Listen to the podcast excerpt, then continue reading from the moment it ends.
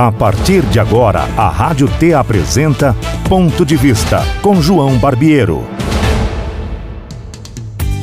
Muito bem, senhoras e senhores, é um prazer zaço estar com vocês aqui no nosso ponto de vista na rede T de rádios, conversando com todo o estado do Paraná, Mato Grosso, São Paulo, todas as divisas do nosso querido estado do Paraná. É, hoje nós teremos a oportunidade muito legal de uma entrevista que nós gravamos e foi por uma opção nossa de trazer essa entrevista para vocês, paranaenses, porque foi muito legal esse bate-papo e não tinha como a gente dividir só com os ouvintes da Lagoa Dourada essa, esse momento maravilhoso que nós tivemos com o professor Cláudio Vicente. Já é conhecido no Brasil inteiro, um palestrante, especialista no modelo Disney de excelência uma experiência de mais de 20 anos como executivo de empresas, atualmente é sócio-diretor do Instituto Foco. Ele nos traz o modelo Disney de excelência, com planejamentos estratégicos de empreendedorismo, e um dos temas é, que ele aborda nessa entrevista que os senhores irão acompanhar é exatamente isso: nos ensinar a, essa compreensão maior da relação nossa de empresário com o cliente e também a relação daquele que está buscando o mercado de trabalho nesta adaptação com a empresa que ele busca. Então é um prazerzaço trazer uma entrevista tão legal, tão importante, tão produtiva para a nossa vida, para o empreendedorismo ou até mesmo para você que está galgando, buscando um espaço no mercado de trabalho com uma pessoa que tem essa qualidade que ele tem. É, obviamente que as entrevistas, as palestras dele têm custo, mas aqui é de graça para você. Vamos aproveitar disso, não é mesmo? Então você que está aí conosco nesse sábado, seja bem-vindo. É uma alegria. Eu sou João Barbiero, tenho o Rodrigão aqui no domínio, o Zé Hamilton na produção, para trazer exatamente uma manhã de informação que logo mais essa entrevista estará no portal De Ponta é um portal que tem sido uma revelação no estado do Paraná, trazendo notícias todos os dias e informação permanente. Muito bem, vamos para a entrevista então com o professor Cláudio Vicente. Você é o nosso convidado especial. Ponto de vista com João Barbiero. Senhores, bom, nós estamos recebendo aqui o professor e palestrante especialista no modelo Disney de excelência. Como já falei antes, há mais de 20 anos com executivo é, como executivo de empresas. Atualmente é diretor sócio, é, é sócio-diretor do Instituto Foco, Cláudio Vicente. Cláudio, é um prazer recebê-lo na nossa cidade. É, tem qualquer é tua origem, Cláudio? Você está morando, mora onde hoje? O teu ponto de então, João, eu estou morando em Imbituba. Eu nasci em Imbituba, morei lá até os 17 anos. Depois eu fui para Florianópolis, morei 30 anos em Florianópolis. E durante a pandemia eu resolvi voltar para minha cidade, para tranquilidade, para uhum. segurança da minha cidade faz dois anos, mas o que acontece? Depois da. Porque eu comecei a ministrar treinamentos online para o Brasil inteiro. Uhum. E imaginei que eu fosse fazer aquilo. Mas não tem nada como o contato do público, estar com pessoas. Uhum. E aí, agora, as empresas querem novamente os treinamentos, palestras presenciais. E aí eu acabei ficando um pouquinho mais distante uhum. do aeroporto para viajar é, e do, do, do, norte do Brasil.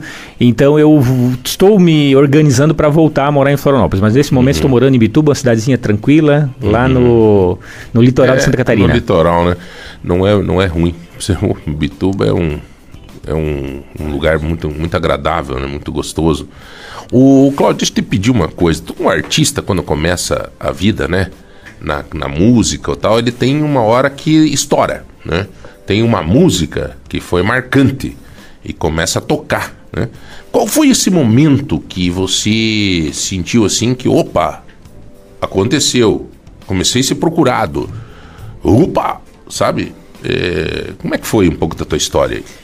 É, eu, eu é, queria, queria muito ser professor universitário. Então, quando eu saí de Imbituba aos 17 anos, eu trabalhava como empacotador num supermercado lá em Imbituba. Guardei dinheiro para ir para Florianópolis estudar fui por conta própria.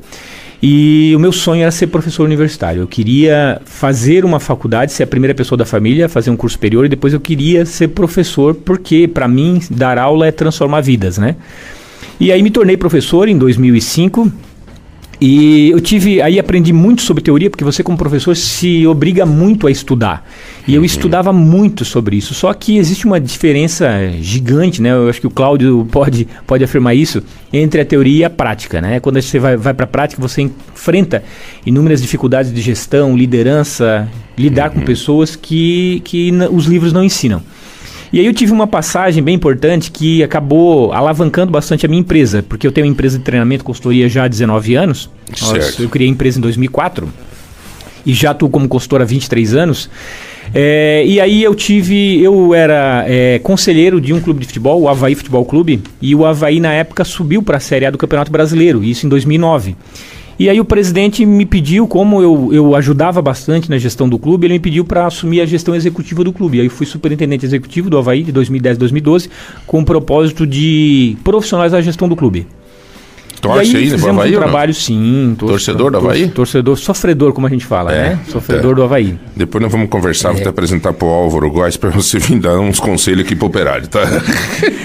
E, e aí, esses três anos de experiência do Havaí, de ter profissionalizado toda a gestão do clube, acabou alavancando bastante a minha carreira. E a partir dali, então, foi uma crescente. Em 2015, eu comecei a ministrar treinamentos sobre o modelo Disney lá na Disney, nos Estados Unidos, para líderes empresários de todo o Brasil. tá, mas daí, parei, em 2015 você foi morar na Disney? Eu, eu comecei a ministrar treinamento na Disney. Eu levo grupos, desde 2015, grupos de empresários, líderes do Brasil inteiro, de vários segmentos, que atuam em qualquer segmento, formo os grupos e treino durante uma semana de imersão na Disney. Isso desde 2015.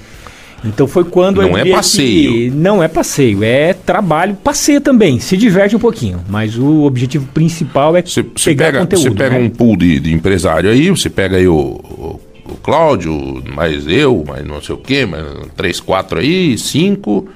Vai, fica uma semana em imersão em Disney. Uma semana inteira de imersão na Disney. Mas o que que faz lá na Disney daí? No, no período da manhã, né, a gente vai num, num hotel, em- ficamos no hotel da Disney, em sala de aula, onde eu levo conteúdos sobre o modelo de excelência da Disney. Daqui a pouquinho acho que a gente vai entrar um pouquinho nisso, Vamos, né? vamos.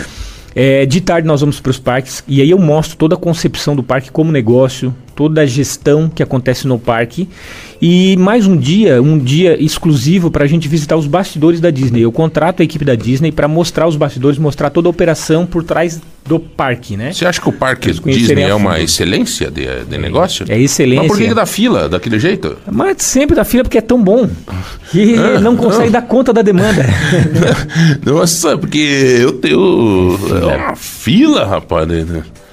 É, Mas sabe que uma coisa bem interessante que eles fizeram, e isso diferencia muito, muito eles, porque eles transformaram praticamente todas as filas em entretenimento. Você tem entretenimento na fila. Então, se você esperar uma hora e meia numa fila, é muito diferente de você esperar meia hora num lugar que você não faz mais nada. Você compra um monte de coisa, até Você quando você estiver na fila. Você brinca na fila. Eles agora criaram um aplicativo e eles projetam jogos na parede. Você tá na fila e tá jogando durante a fila. É impressionante o que eles fazem.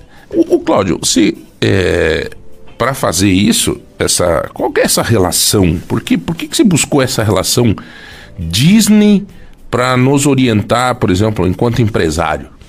O que mais me chamou a atenção, João, é assim, é o fato de que lá em Orlando, que é o principal lugar em que a Disney tem parques, ela começou com parques na Califórnia, na parte de cima dos Estados Unidos, depois veio para Orlando, onde ela tem um complexo bem grande, Japão, Paris, é, Chi- agora mais recentemente Hong Kong e China. É, lá em Orlando, a Disney tem 77 mil funcionários trabalhando lá em Orlando. É, eu moro na cidade de Imbituba nesse momento. Se somar em Imbituba, 67. 77 mil pessoas trabalhando lá. Ela, nenhuma empresa do mundo tem tanta gente trabalhando no mesmo lugar. Se eu somar a população de Imbituba, Garopaba, que fica do lado de Imbituba, e Maruí, que fica do lado também, dá exatamente 77 mil pessoas. Então é como se você tivesse a população de três municípios trabalhando num único lugar. E são pessoas do mundo todo, gente de várias culturas diferentes, idiomas diferentes. E é isso que é impressionante, porque você pode ter uma empresa pequena conseguindo excelência, mas uma empresa nesse porte, com uma variedade, com uma, uma diversidade tão grande assim, conseguir entregar excelência, realmente é porque eles são muito bem estruturados. E aí eu estudei a fundo tudo que já se escreveu sobre a Disney. São 15 livros escritos sobre a Disney no mundo todo. Eu aprofundei esses livros todos para poder criar esse programa lá para formar líderes dentro da Disney. Aí, ô, por exemplo, alguém que está começando agora, né? Alguém que, digamos, está começando uma empresa agora. É, que dica que você daria? O que que, o que, que teria, assim, que, que tem uma relação com Disney para quem está começando? Olha, principal, para quem está começando uma empresa, principal dica que eu dou é o seguinte: cuidado para não começar um negócio errado achando que entrar no mercado é oferecer o preço mais baixo. É raro quem se sustenta hoje no mercado com preço baixo. Não funciona. Vai funcionar para pouquíssimos. Pouquíssimos que conseguem uma escala muito grande e pela escala conseguem preço mais baixo. Para a maioria das empresas, para 99% das empresas, a única forma de entrar no mercado e se sustentar é através de valor, entregar valor, diferenciação. Uhum. Não por... caia no erro de tentar brigar por preço. Aí vem a questão do preço do ingresso para Disney. Uhum, exatamente. É o ingresso mais caro, mas o, segundo maior do mundo, segundo maior concorrente, o, o segundo maior player do mundo, que é a Universal Studios, eh, ela tem um terço do, dos clientes que a Disney tem, um terço dos visitantes que a Disney tem. Não é a questão. E ela tem, ela tem o preço mais alto. Não é a questão do preço, é o valor que você entrega. O, eu, eu, queria te pedir o seguinte, Cláudio, como é que hoje as pessoas estão, com a internet, estão se afastando, né? As empresas estão buscando a venda por, por internet, estão buscando alternativas e tal. Você acha que isso é o caminho? Ou, ou as pessoas precisam. Ou, ou quem ficar no olho no olho tem vantagem? Com certeza, né? E é muito complicado quando todo mundo vai para o mesmo caminho, para a mesma direção. E aí ali ninguém consegue se diferenciar. O Walt Disney dizia: Eu gosto do impossível porque lá a concorrência é menor. Se eu faço o que todo mundo está fazendo, eu vou concorrer com todo mundo. Eu preciso fugir dessa concorrência. No domingo, agora, eu estava em Florianópolis fazendo um workshop para uma rede de lojas de Santa Catarina, lojas de móveis e eletrodomésticos que está completando 68 anos. Ela é a rede mais tradicional de Santa Catarina, tem 123 lojas nesse momento. Quem que é? E ah, Queires, lojas Queires, isso. E eles é, tiveram já é, muita discussão sobre entrar ou não para o online, para vendas, né, para vendas pela internet, para disputar com as grandes. E eles chegaram à seguinte conclusão: não, não, não temos como, nós estamos chegando agora, não temos como concorrer com quem já está ali com tecnologia, com metodologia, com processo há muito tempo. O que não quer dizer que eles não vendam pela internet. Só o que acontece? Eles estão usando a venda pela internet como um apoio para a estratégia de negócios deles presencial. Então, enquanto todo mundo está indo para vender pela internet, o que, é que eles fazem? Eles vão para o contato, criar relacionamento fazer essa gestão do relacionamento, essa proximidade com a comunidade. Eles patrocinam bingo, festa de igreja, eles vão nas escolas, ajudam a fazer ação social nas escolas. Então eles se integram com a comunidade e eles criam outro tipo de relação que quem está na internet não consegue criar.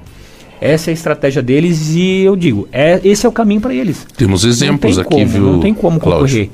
Temos exemplos. Nós que, o ouvinte que está, já deve ter pensado nisso. Se nós pegar, por exemplo, o Cicred, o Cicred, na contramão de bancos que estão reduzindo o número de agência, o Cicred está inaugurando agência o tempo inteiro, cara. Você pode notar aqui em Ponta Grossa mesmo, vai fazer mais uma agora. E o, e o Márcio, que é o presidente do Cicred, me disse, ó oh, João, nós vamos construir mais e mais e mais. Nós, nós queremos tá, atender as pessoas. Outro, vamos lá. O Pontarolo, Móveis Pontarolo. Eu estava passando em Candói, voltando esses dias de viagem, um caminhão do Pontarolo gigante e uma multidão de gente. A minha filha falou: pai, o que, que é isso? Bingo. Era um bingo. Pontarolo numa festa fazendo um bingo. Vamos lá. Mercado Móveis. Loja para tudo que é canto. O Mercado Móveis hoje, até não sei se você conhece a família Paulic. Não. Tem que te apresentar. Você fez um, um, um aí um, um, você tem meu Deus do céu, vai ser o maior prazer. Vou ligar pro Márcio hoje, vou te apresentar 220 lojas. A maior rede de lojas hoje tem mais de 3 mil funcionários. É tudo tete a tete. Você encontra eles na festinha aqui do bairro. É, você vê ali instituição, instituto. Tá lá, tá tozeto. É coisa. Todas as rifinhas, todas as coisas que tem na comunidade. E esses estão no, no, no, no, caminho certo, então, né, Cláudio? Comentou sobre o Cicred. Hoje, é, coincidentemente, cooperativas de crédito é o principal cliente que eu tenho. É, hoje, eu diria que mais de 50% dos trabalhos que eu faço, eu atendo, hoje, dos seis maiores sistemas cooperativos do Brasil, eu atendo cinco. E é justamente isso, tá? Enquanto os bancos estão fechando a agência e reduzindo o número de clientes, as cooperativas de crédito estão conseguindo avançar no mercado. Crescimento recorde ano passado de mais de 20% no número de cooperados Por quê? Justamente porque é, o, foi muito para a questão do, do, online, né? Dos, dos, das fintechs, os bancos digitais.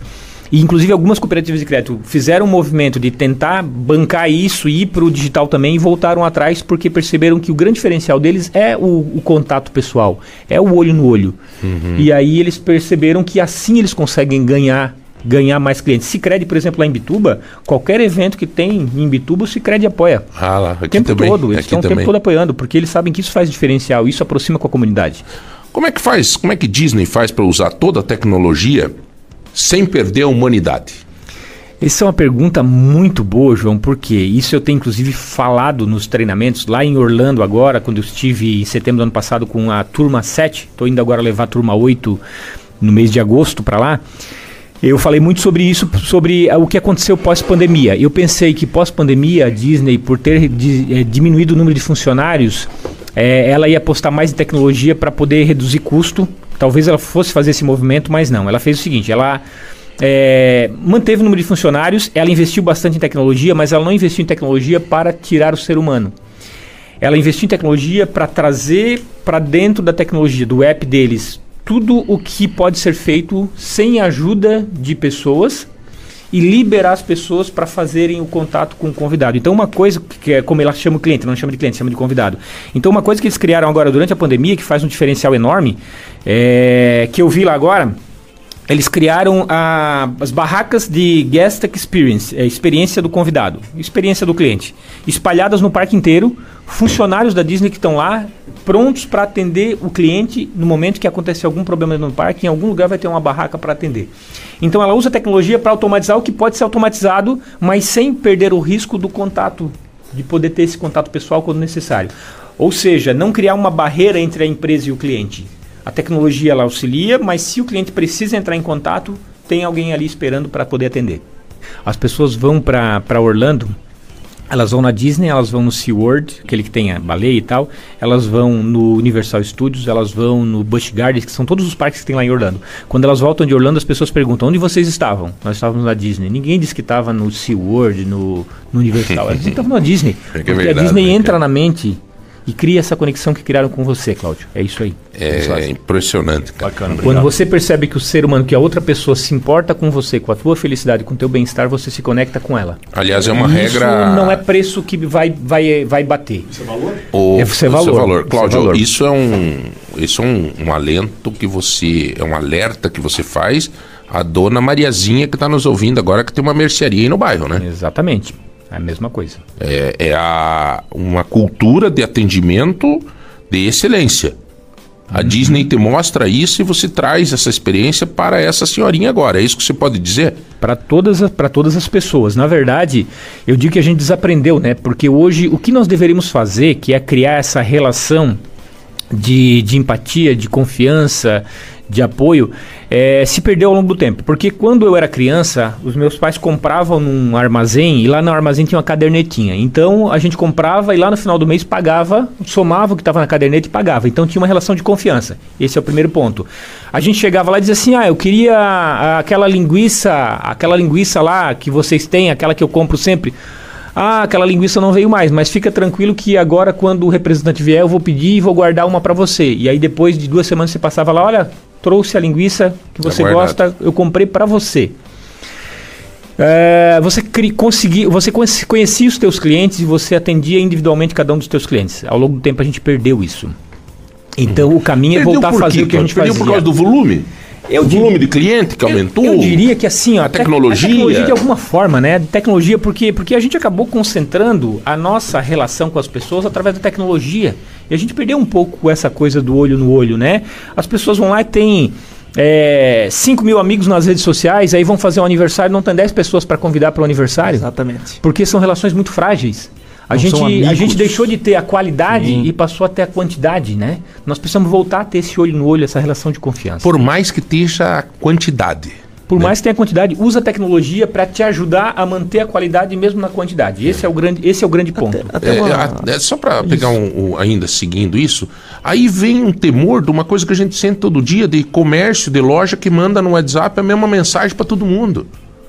Uma coisa não, robótica. Né, Exatamente. Eh, Cláudio? Exatamente. Seria mais ou menos isso, né? Agora, se você recebe um, um WhatsApp exclusivo para você, até com uma característica tua, ô João, tudo bem, careca? Como é que vai? Ah, sei lá, cara. Uhum. Sabe? Mas você sabe o que estão fazendo pra você, cara. Sim, exatamente. É, né? É, eu, eu tenho costume da nossa revista de ponta, Cláudio, eu sempre pego a capa e mais umas matérias importantes. Até eu acho que o Cláudio já recebeu um quadro, né? Já recebeu, né, Cláudio? É, eu pego a capa e faço um quadro, né? E dou pro cara. Mas eu escrevo à mão um bilhete pro cara. Ontem o Osni, do CEPAM, recebeu, né? Eu coloquei lá os amigos do colégio CEPAM, papapá, à mão. À mão. O meu funcionário uma vez fez o cartão, disse, hum, hum, hum. à mão. Cara, é pessoal, velho. É. Eu acho que isso é, é, é, o que, de repente, a gente tinha que fazer mais. É, salvo, né? Mas o que você disse aqui, pegar a carteirinha de novo, né? Uhum. Exatamente, é. De alguma forma fazer isso, né? Reproduzir esse modelo que funcionava tão bem, né? É, eu, um ponto bem importante sobre isso é que a gente, o varejo, por exemplo, o varejo de, de alimentos, ele migrou dessa relação de, de armazéns, vendinhas no interior para grandes redes de supermercados e essas redes de supermercados elas implantaram é, programas, softwares de, de gestão do relacionamento, mas são pouquíssimas que usam isso de maneira adequada. Uhum. Né? Criaram programas de relacionamento, mas não criaram proximidade com o cliente.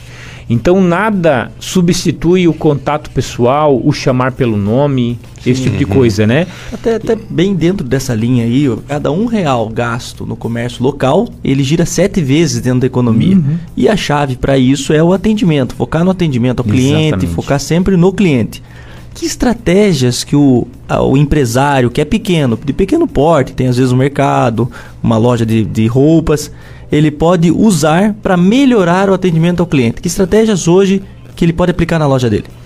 A coisa mais importante, tudo passa por pessoas, né? E aí, por isso que na palestra ontem na CPG, eu falei sobre dois, é, dois, grandes pontos. Eu trouxe quatro segredos da Disney sobre negócios e atendimento e quatro segredos sobre gestão de pessoas e liderança.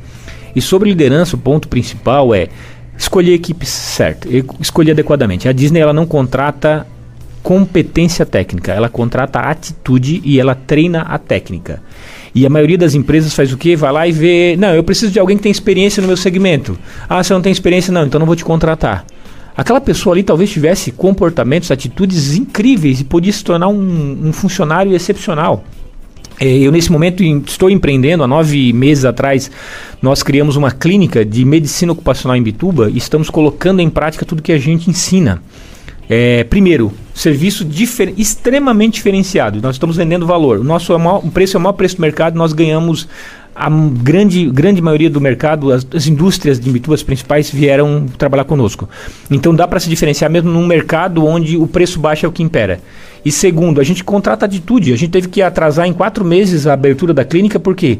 Porque não tínhamos ainda encontrado pessoas com as atitudes que a gente buscava. Pessoas que tivessem iniciativa, pessoas que tinham empatia, pessoas que gostavam de trabalhar em equipe. Então a gente atrasou a abertura e demoramos um tempo maior, por quê? Porque a gente queria ter uma equipe para o resto da vida. Né?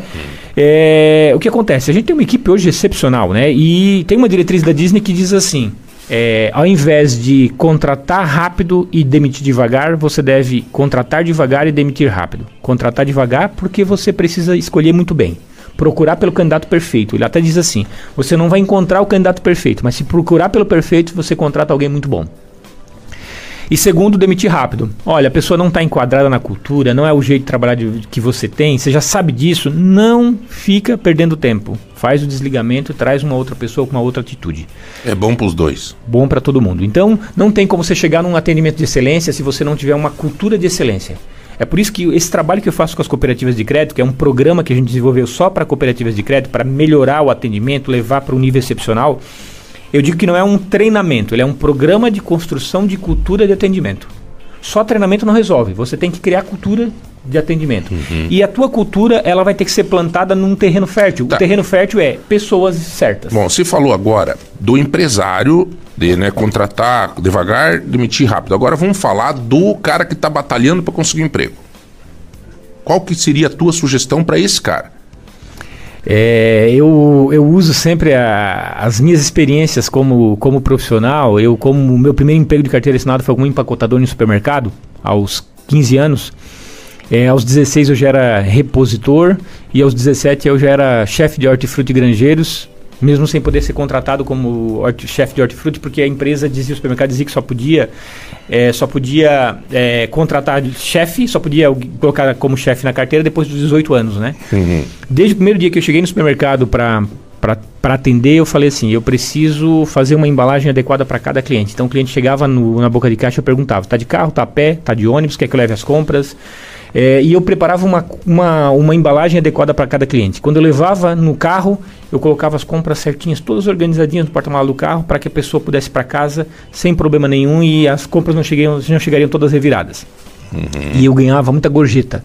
Tanto que quando eu comecei a trabalhar como repositor, o meu salário aumentou de um salário mínimo para um salário mínimo e meio. Mas na prática eu comecei a ganhar menos porque eu ganhava mais de meio salário mínimo por mês só de gorjeta. Então eu sempre digo assim, ó, faça um trabalho excepcional. E entenda que você será pago, remunerado pelo que você entrega, mas também pelas suas atitudes. Não adianta ter um currículo bonito, um monte de experiência, se você não tiver atitudes adequadas. O que faz a diferença é entregar melhor, ter o melhor todos os dias. As pessoas são contratadas por currículo, por experiência, mas são demitidas por comportamento. A Disney, a Disney hoje contrata sim. Atitude, só atitude. É, o processo dela de contratação é totalmente cultural. Ela quer avaliar se as pessoas estão alinhadas com a cultura dela. Se estiverem alinhadas, ela treina.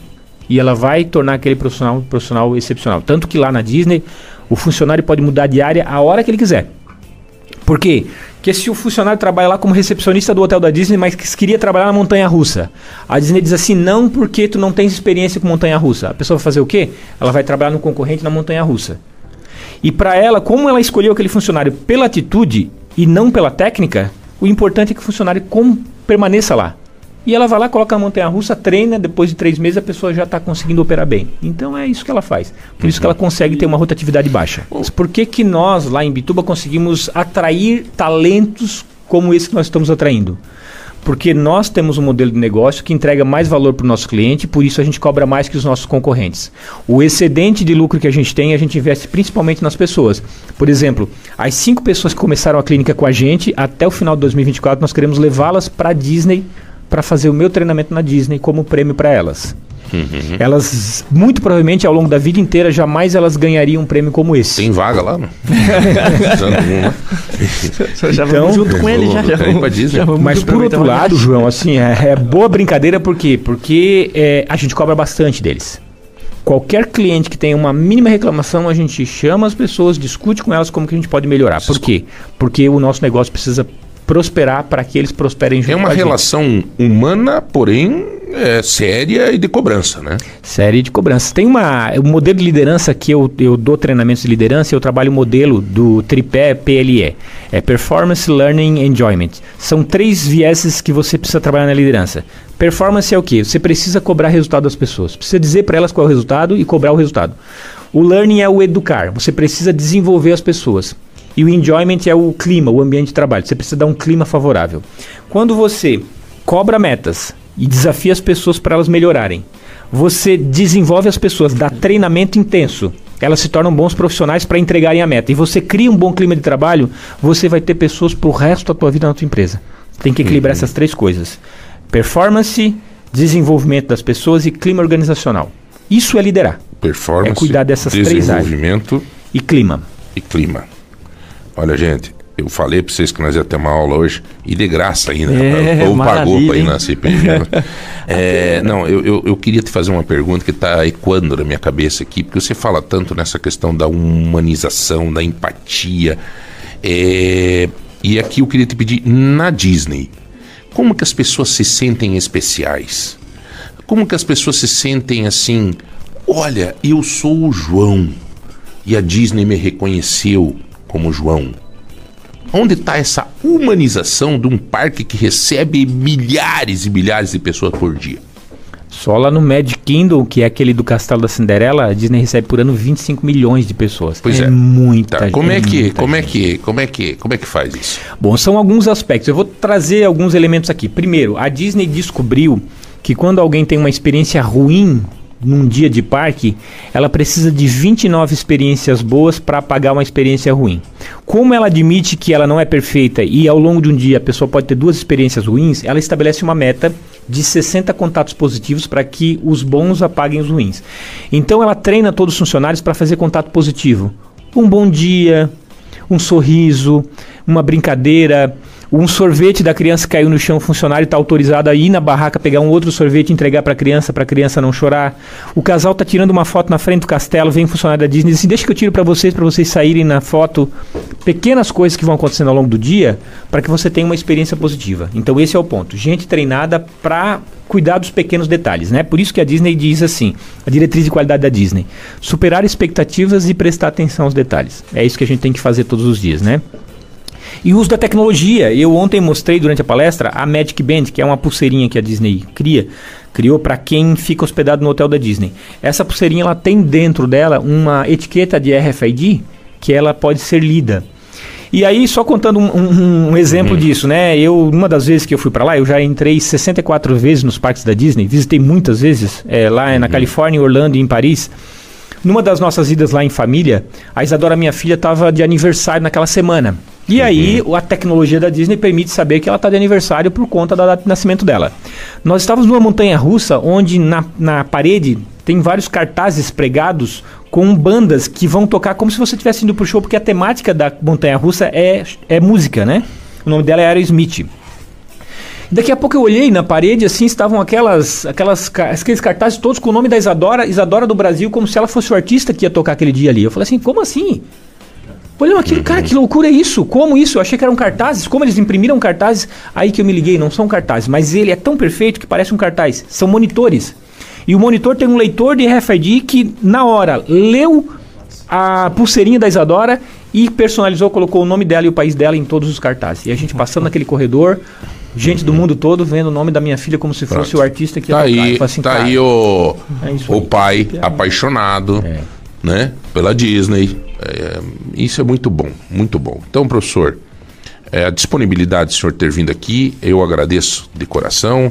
Obrigado. Ponto de vista com João Barbiero. Ok, ouvinte T, eu espero que você tenha gostado desta entrevista que a gente fez aí com o professor Cláudio Vicente, né? Valeu a pena, né? Valeu a pena. É um ensinamento atrás do outro, que nos dá uma perspectiva de buscar as nossas, as nossas vitórias, seja como sucesso empresarial, profissional, seja como pessoa, tá? Nós vamos para um rápido intervalo e daqui a pouco nós voltamos com mais um show de entrevista para você. Fique ligado. Você está ouvindo Ponto de Vista com João Barbiero. Você está ouvindo Ponto de Vista com João Barbiero. Muito bem, senhoras e senhores, estamos voltando com o ponto de vista, conversando com todo o estado do Paraná, nossos 399 municípios onde nós chegamos com a força da Rádio T. E também aí nas, nas áreas é, né, próximas ao Paraná, com São Paulo, Mato Grosso, né, vocês que nos acompanham. Santa Catarina, viu, Tocha? Sabe que o S de Santa Catarina, nós estamos recebendo mensagem de Concórdia. Santa Catarina, perto de Chapecó. Então, muito obrigado a todos que sempre nos prestigiam, né? Nós tivemos aí uma oportunidade nesse primeiro bloco de uma entrevista muito bacana, uma mistura de incentivo, de estímulo para investimento, né? Na excelência Disney. Muito interessante, muito interessante mesmo. Espero que você tenha gostado. E agora eu quero falar com os municípios, né? Todos os municípios têm problemas que são assim protocolares, são iguais, né? Se você falar com os municípios do Paraná é uma coisa, de Santa Catarina também, é tudo igual, Rio Grande do Sul, enfim. Por quê? As cidades crescem e automaticamente, nem todas aquelas que estão em franca evolução, mas todas trazem com elas problemas, né? Os políticos, eles são escolhidos exatamente para resolver o quê? Problemas. Se fosse para para comer a coxa e a sobrecoxa, daí, daí sobra amigo, né? Mas o pescoço e o pé da galinha só fica você e a galinha. E o gestor público tem que assumir este pé e este pescoço. A hora da catequese é a hora da precisão. E quem é escolhido para dar aula na catequese é o gestor, é o prefeito, né? é o vereador que está aí dentro do município, que é o para-choque da cidade. E os prefeitos têm um problema muito sério, muito sério. A, a regularização fundiária desses lotes urbanos.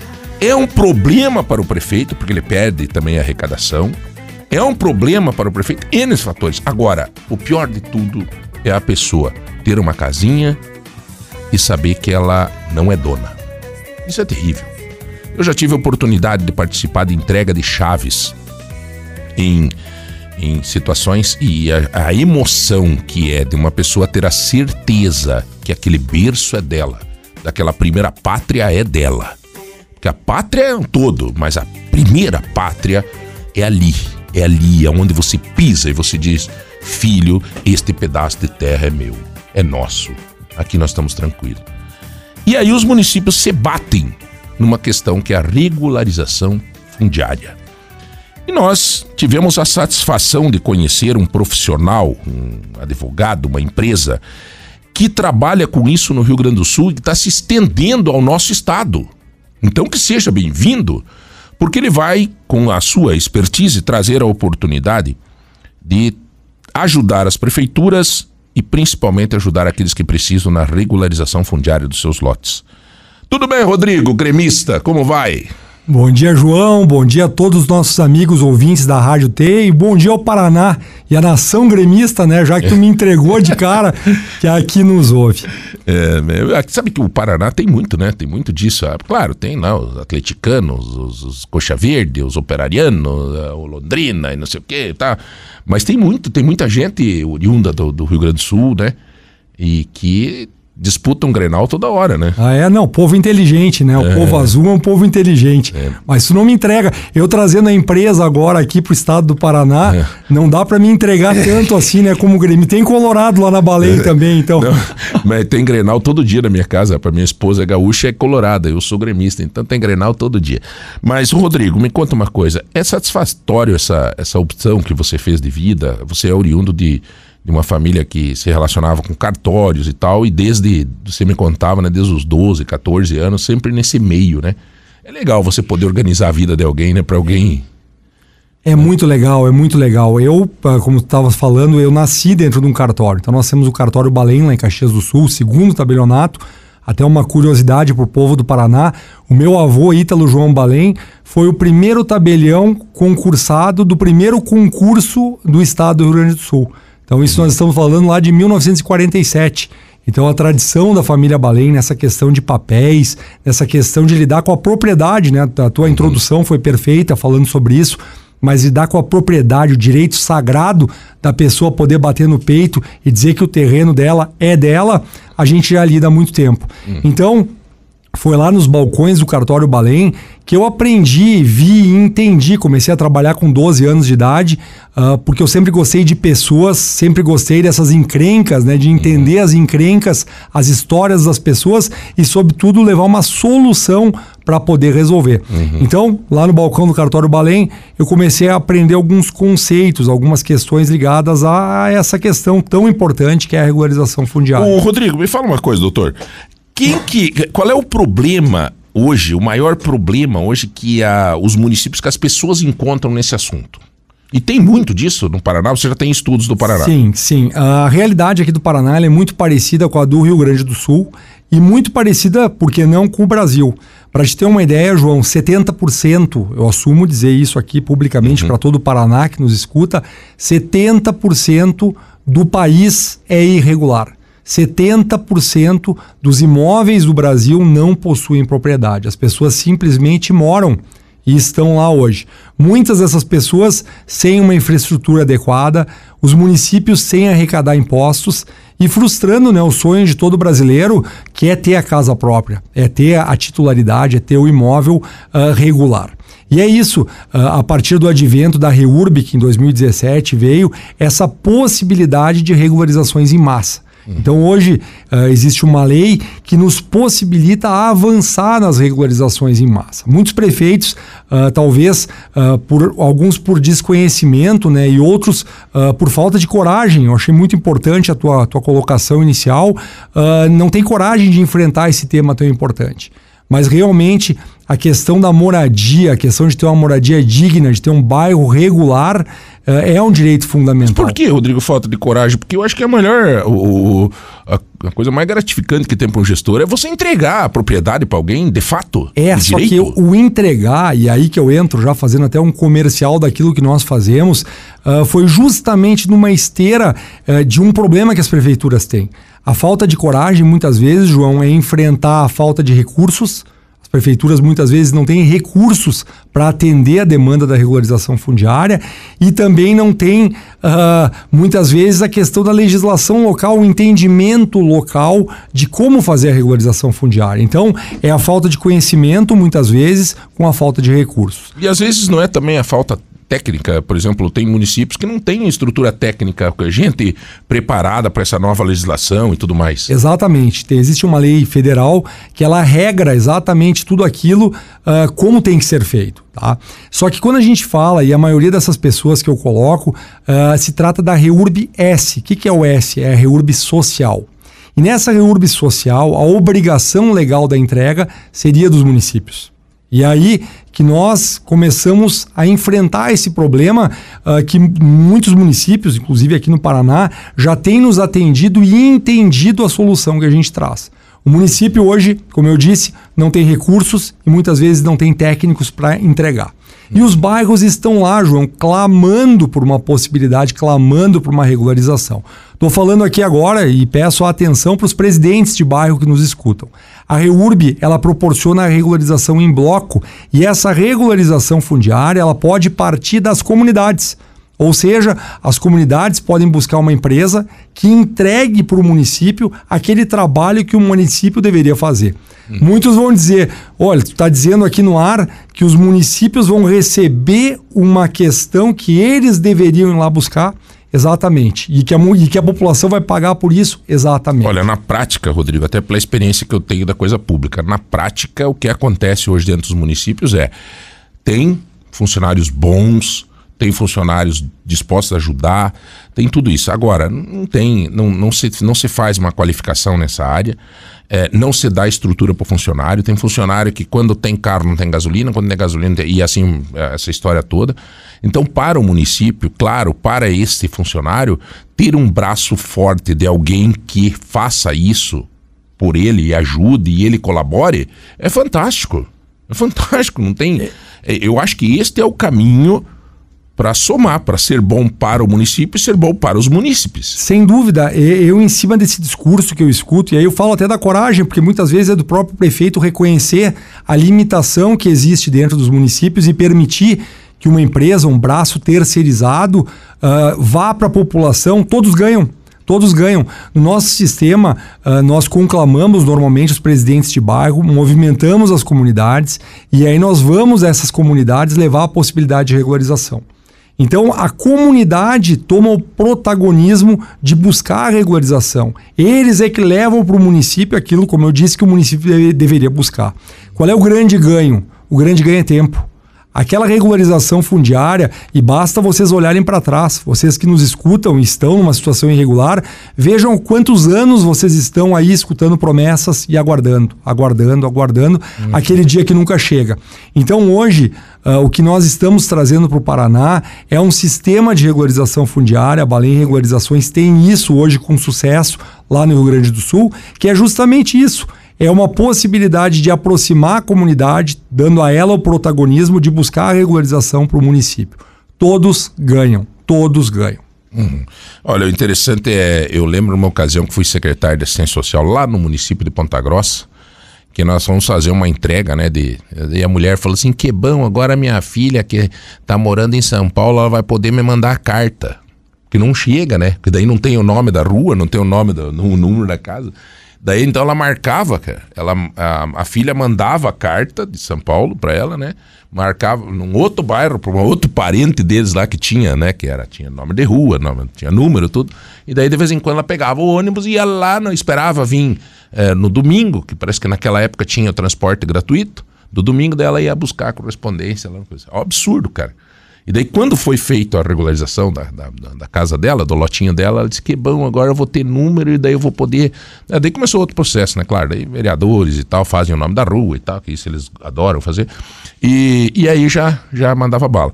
Então, assim, eu acho que as, uh, os vereadores, as câmeras municipais, os prefeitos estão tendo uma oportunidade legal. E é legal também porque vocês já têm um histórico nesse trabalho, né? Esse que você está entrando no Paraná agora, a porta de entrada foi, você optaram pelo município de Ponta Grossa, né? É, exatamente, nós fixamos já uma sede, inclusive, em Ponta Grossa. Porque eu acredito muito nisso, né? Quando a gente lida com o direito real, com o direito das pessoas, o direito real de propriedade, a empresa tem que estar no lugar.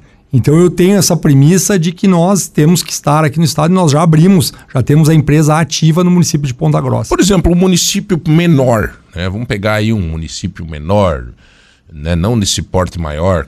Toledo eu já considero uma cidade grande, né? uma cidade pujante, tem uma.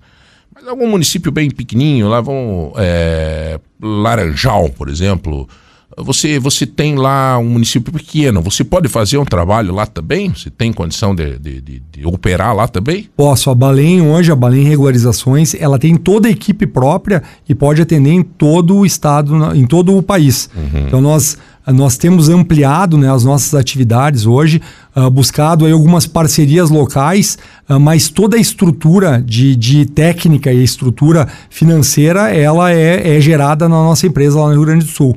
Então nós estamos expandindo a empresa, abrindo oportunidades, uh, porque tu sabe, João, tu falava na, na, questão da regularização e me veio um dado importantíssimo, é o benefício que a regularização traz para os municípios, inclusive financeiro. Tu sabia que todos os terrenos regularizados, as pessoas que regularizam os terrenos, 75% acabam reinvestindo no próprio imóvel. Então a regularização fundiária ela traz riqueza para esses municípios. Hoje. Como é que é? Desculpa, isso é interessante esse dado aí. 75%. 75% de todos os lotes regularizados, os proprietários dos lotes reinvestem, investem dinheiro na propriedade. Claro. Claro. Então ele tem a garantia que é dele. Exatamente. É, o cara não vai fazer um. Ele tem uma casinha lá. Mas ele fica aquela casinha o tempo inteiro, porque o lote não é dele, ele fica com medo o tempo inteiro. Daí quando regulariza, ele diz: Bom, agora é meu, agora eu vou fazer uma puxada, agora eu vou fazer uma garagem, agora não sei o quê. Daí movimenta o comércio de, de, de, matéria de construção e aí vai. A cadeia num todo. E aí tu imagina, uh, tem um outro dado importante, interessantíssimo. Tu sabia que tem de 12 a 20% de aumento na renda per capita. Olha que interessante esse dado. Eu estou falando tudo isso em dados técnicos e estudos. De 12 a 20% de aumento na renda per capita das famílias que regularizam os terrenos. Aí tu vai dizer, bom, o que, que tem a ver a regularização com isso? Quando tu tem o teu ninho seguro, tu fica seguro para voar mais alto. Então, isso são dados econômicos que se tem hoje da realidade do impacto que se tem uh, na regularização. Em Caxias do Sul, para te ter uma ideia, João, a gente teve um aumento. Em Caxias, a gente tem uma lei municipal que se chama Esse Terreno é Meu. Em Caxias do Sul. Tem 600 mil habitantes. Puta, uma mega na cidade. É. Né, Caxias do Sul uh, é a terra de, de, de, Era um polo, era uma cidade agrícola, né? Então era, nós vivíamos de uva até os anos uhum. 70. Aí veio a Marco Polo e a Randon tá? que são duas empresas que transformaram Caxias do Sul no segundo polo metal mecânico do país. Então tu imagina a quantidade de empregos que isso atraiu. E aí a cidade começou a crescer de uma forma irregular, porque os meus conterrâneos começaram a vender as terras sem o devido cuidado. Então tinha muita gente atraída pelo emprego que chegava lá em Caxias, eles ocupavam as colônias, né, que hoje é a uhum. cidade, e diziam: "Ah, vem morar aqui, tu pode construir no meu na minha na minha fazenda. pode construir na minha fazenda e eu te alugo". E hoje a e fazenda assim, virou cidade. A, fazenda, a fazenda virou um bairro. Então hoje a, o bairro engoliu a cidade. Então Caxias hoje ainda é mais irregular isso, do que regular. É, isso é, é o país inteiro. É regra básica, é. né? É todas as é. cidades são assim, né? É uma E eu acho que outra coisa que faz com que aumente o, o, o fluxo econômico, a regra de comprar mais também é a questão da autoestima, né, cara? você estar numa, numa, numa área que você sabe que é tua, te dá essa tranquilidade de você. Você fica mais com vontade de, de, de, de estar melhor, de tirar um mato que tem lá, tem um pé de guaxumba lá. Né? Você vai lá e arranca, né? Porque aqui tá é teu, meu mato, né? Cuidado daquilo que é teu. Agora. E, e mais, né, João? Tu imagina aquela, aquele pai de família, né? Vocês aí que são pais de família, que estão uh, numa propriedade irregular. Uh, a gente tem que cuidar o dia de amanhã, né? Então, daqui a pouco aí tem o falecimento, a sucessão. Uh, então, quando eu falo em regularização fundiária, eu estou falando em segurança. segurança para as famílias, segurança para os sucessores, né? O doutor, me diga uma coisa, é obrigação do município a regularização? A regularização lei, social é, é. A social é obrigação do município.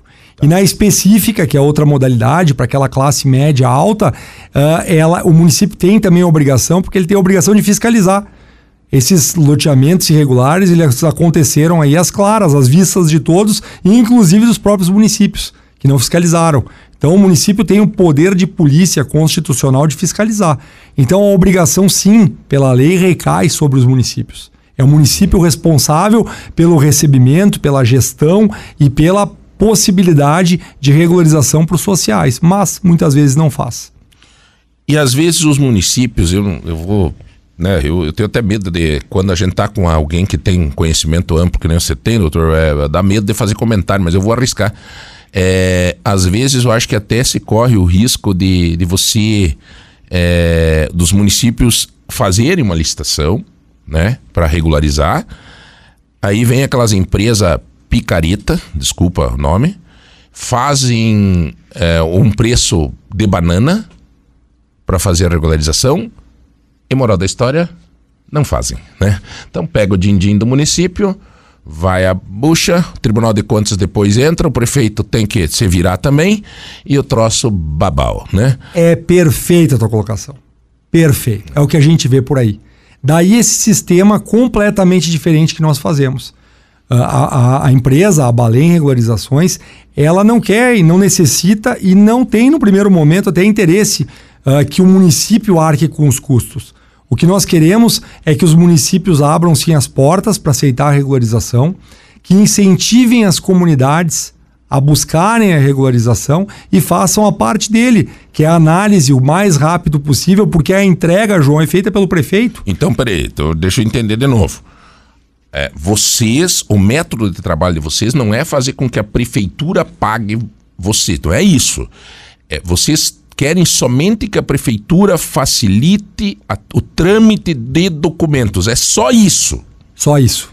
Quem vai acertar esse trabalho é o próprio dono da área que vai ter lá uma, uma oportunidade parcelada de pagar esse trabalho. É isso? Exatamente, exatamente, exatamente. Tu vê que o benefício é geral uh, e eu arrisquei isso. A nossa empresa, hoje falo com orgulho, é uma empresa capitalizada. Então nós possibilitamos hoje um parcelamento que cabe no bolso aí de todo mundo que nos escuta. A gente entende a realidade do povo, a gente entende hoje as necessidades do povo. Então uh, foi justamente esse sistema, porque não adianta ficar aí aguardando a municipalidade, aguardando aí o poder público vir atender. Então é importante o, o, as pessoas buscarem exatamente isso, o protagonismo, a autorresponsabilidade, né? Uhum. É aquele pai de família dizer que ele que tem que buscar, sim, a regularização do terreno dele. Maravilha, olha, até porque, né, as prefeituras, até quero falar aqui com, com alguns né, prefeitos amigos, Alcione de Jaguariaíva, o Grola lá de Lunardelli, o Belinati lá de Londrina, que sempre nos escutam, né, o, o Álvaro Teres lá de Castro, Butina, Tibagi, Elisângela Carambeí, o Henrique de Piraí, é, todos vocês que sempre estão aí nos acompanhando, lá de reserva, o Lucas, o Patrick. É, olha, gente, eu acho que é a grande oportunidade para vocês não correr até um risco, né? Sabe por quê, cara? Não tem renúncia de receita se ele não fizer? Claro que tem. Claro que tem. Você vai responder para frente. Ah, tem. Tem a, também a questão da própria infraestrutura. O município não pode ser. No momento que o município coloca a infraestrutura numa área irregular, ele está agindo em conluio Tá? Ele pode ser responsável solidariamente aí por eventuais reclamações dos donos das áreas. Então a questão da, da, da regularização fundiária ela abarca tudo isso, sim. Uhum. Olha, gente, eu percebo, esse dia eu estava falando com o secretário de Planejamento Guto Silva e existia uma preocupação do Guto e também do secretário Slaviero, lá do, do, do vice-prefeito Curitiba, que agora é secretário das cidades, o Pimentel, ele me dizia o seguinte, que a preocupação deles é que eles estavam uh, liberando né, um valor muito grande para as pequenas cidades para pavimento, para asfalto. E eles estavam preocupando que os municípios não iam apresentar projeto.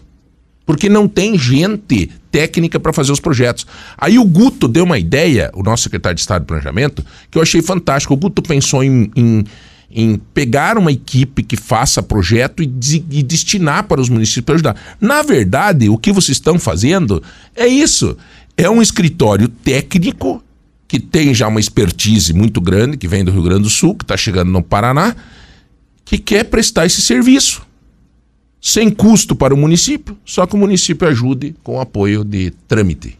Simples assim. A gente tem um caso, João, nós temos um caso no, no, lá no Rio Grande do Sul, no Monte Carmelo, que eu inclusive vou liderar uma comitiva agora, junto com o prefeito de Caxias, no dia 12 de junho, nós vamos a Brasília. Olha o trabalho que nós fizemos. Nós fizemos exatamente isso que eu falei até agora, a comunidade nos contratou. Nós fizemos todos os levantamentos, os projetos, a infraestrutura. Eu estou falando de um mega, uma mega ocupação, 4 mil famílias. Então o que, que vai acontecer? O município de Caxias do Sul não tem recursos para a parte dele, que é a parte da infraestrutura. Ele não tinha sequer recursos para os projetos. Então o que, que a Balém fez? A Balém fez os projetos. E agora, juntamente com o município, com uma comissão que se criou lá na Câmara de Vereadores, nós vamos a Brasília com a comunidade pedir recursos ao governo federal para o município de Caxias fazer a parte dele. Então, tu nota a beleza desse projeto e desse processo onde todos ganham. A comunidade faz a parte dela, adianta os recursos, paga a regularização, a prefeitura entra e tem a possibilidade, com esses projetos em mãos, de buscar inclusive recursos federais. Todos ganham. Muito bem, nós conversamos aí com o Dr. Rodrigo Wiesenthiner, vou te Wiesenthiner Bale... Balém. Balém. Ele é advogado, eles têm um escritório com várias áreas, né? Mas uma das áreas mais importantes que está atuando é na regularização fundiária. Parabéns, doutor, muito obrigado. Obrigado por escolher o Paraná, né? Por trazer ao Paraná essas oportunidades. Espero que os prefeitos se atentem a isso e principalmente mais do que os prefeitos, que as pessoas se atentem a essa questão de que vou organizar a minha situação fundiária este pedaço de terra vai ser meu de verdade, né? E é, isso é muito legal. Muito importante. Olha, eu te agradeço de coração o espaço. E, meus amigos do Paraná, regularizar é preciso e a hora é agora. Bom fim bom. de semana a todos e um grande abraço. Quem quiser mais informações pode entrar no qual Instagram, doutor? Rodrigo Balém Oficial. Rodrigo, Rodrigo Balém, Balém Oficial. Oficial ou Balém Regularizações. Balém, B-A-L-E-N, Regularizações. B-A-L-E-N. Isto. Aí, procurou aí, você vai encontrar. Hoje em dia tá muito fácil, né? Senhores, nós estamos encerrando assim mais um programa nesta manhã de sábado. Muito obrigado a vocês que nos acompanham sempre. Paraná, obrigado pela confiança na Rede T de Rádios, né? Cada dia mais a gente sente o Paraná crescendo e a ter junto. Isso é bom demais. Parabéns ao Estado também é, pela iniciativa desse movimento que teve em Foz do Iguaçu nessa semana, desse encontro maravilhoso proporcionado aí pelo Trade de Turismo Foz do Iguaçu e também pela Secretaria de Estado, Márcio, secretário Márcio de Turismo, governador Ratinho, Enio Verri, presidente da Itaipu, onde reuniram todas as forças do Paraná no turismo para apresentar o turismo para o mundo. Parabéns pela iniciativa de vocês, porque olha, o nosso turismo tem tudo e está avançando muito. Que bom, que bom. Só notícia boa. Ô, oh, Glória. As ruins tem também, mas não é deixando para outra hora, né? Vamos, estamos começando no final de semana, só alegria. Senhores, um grande abraço a todos, fiquem com Deus e até sábado que vem. Você acabou de ouvir Ponto de Vista com João Barbiero aqui na Rádio T.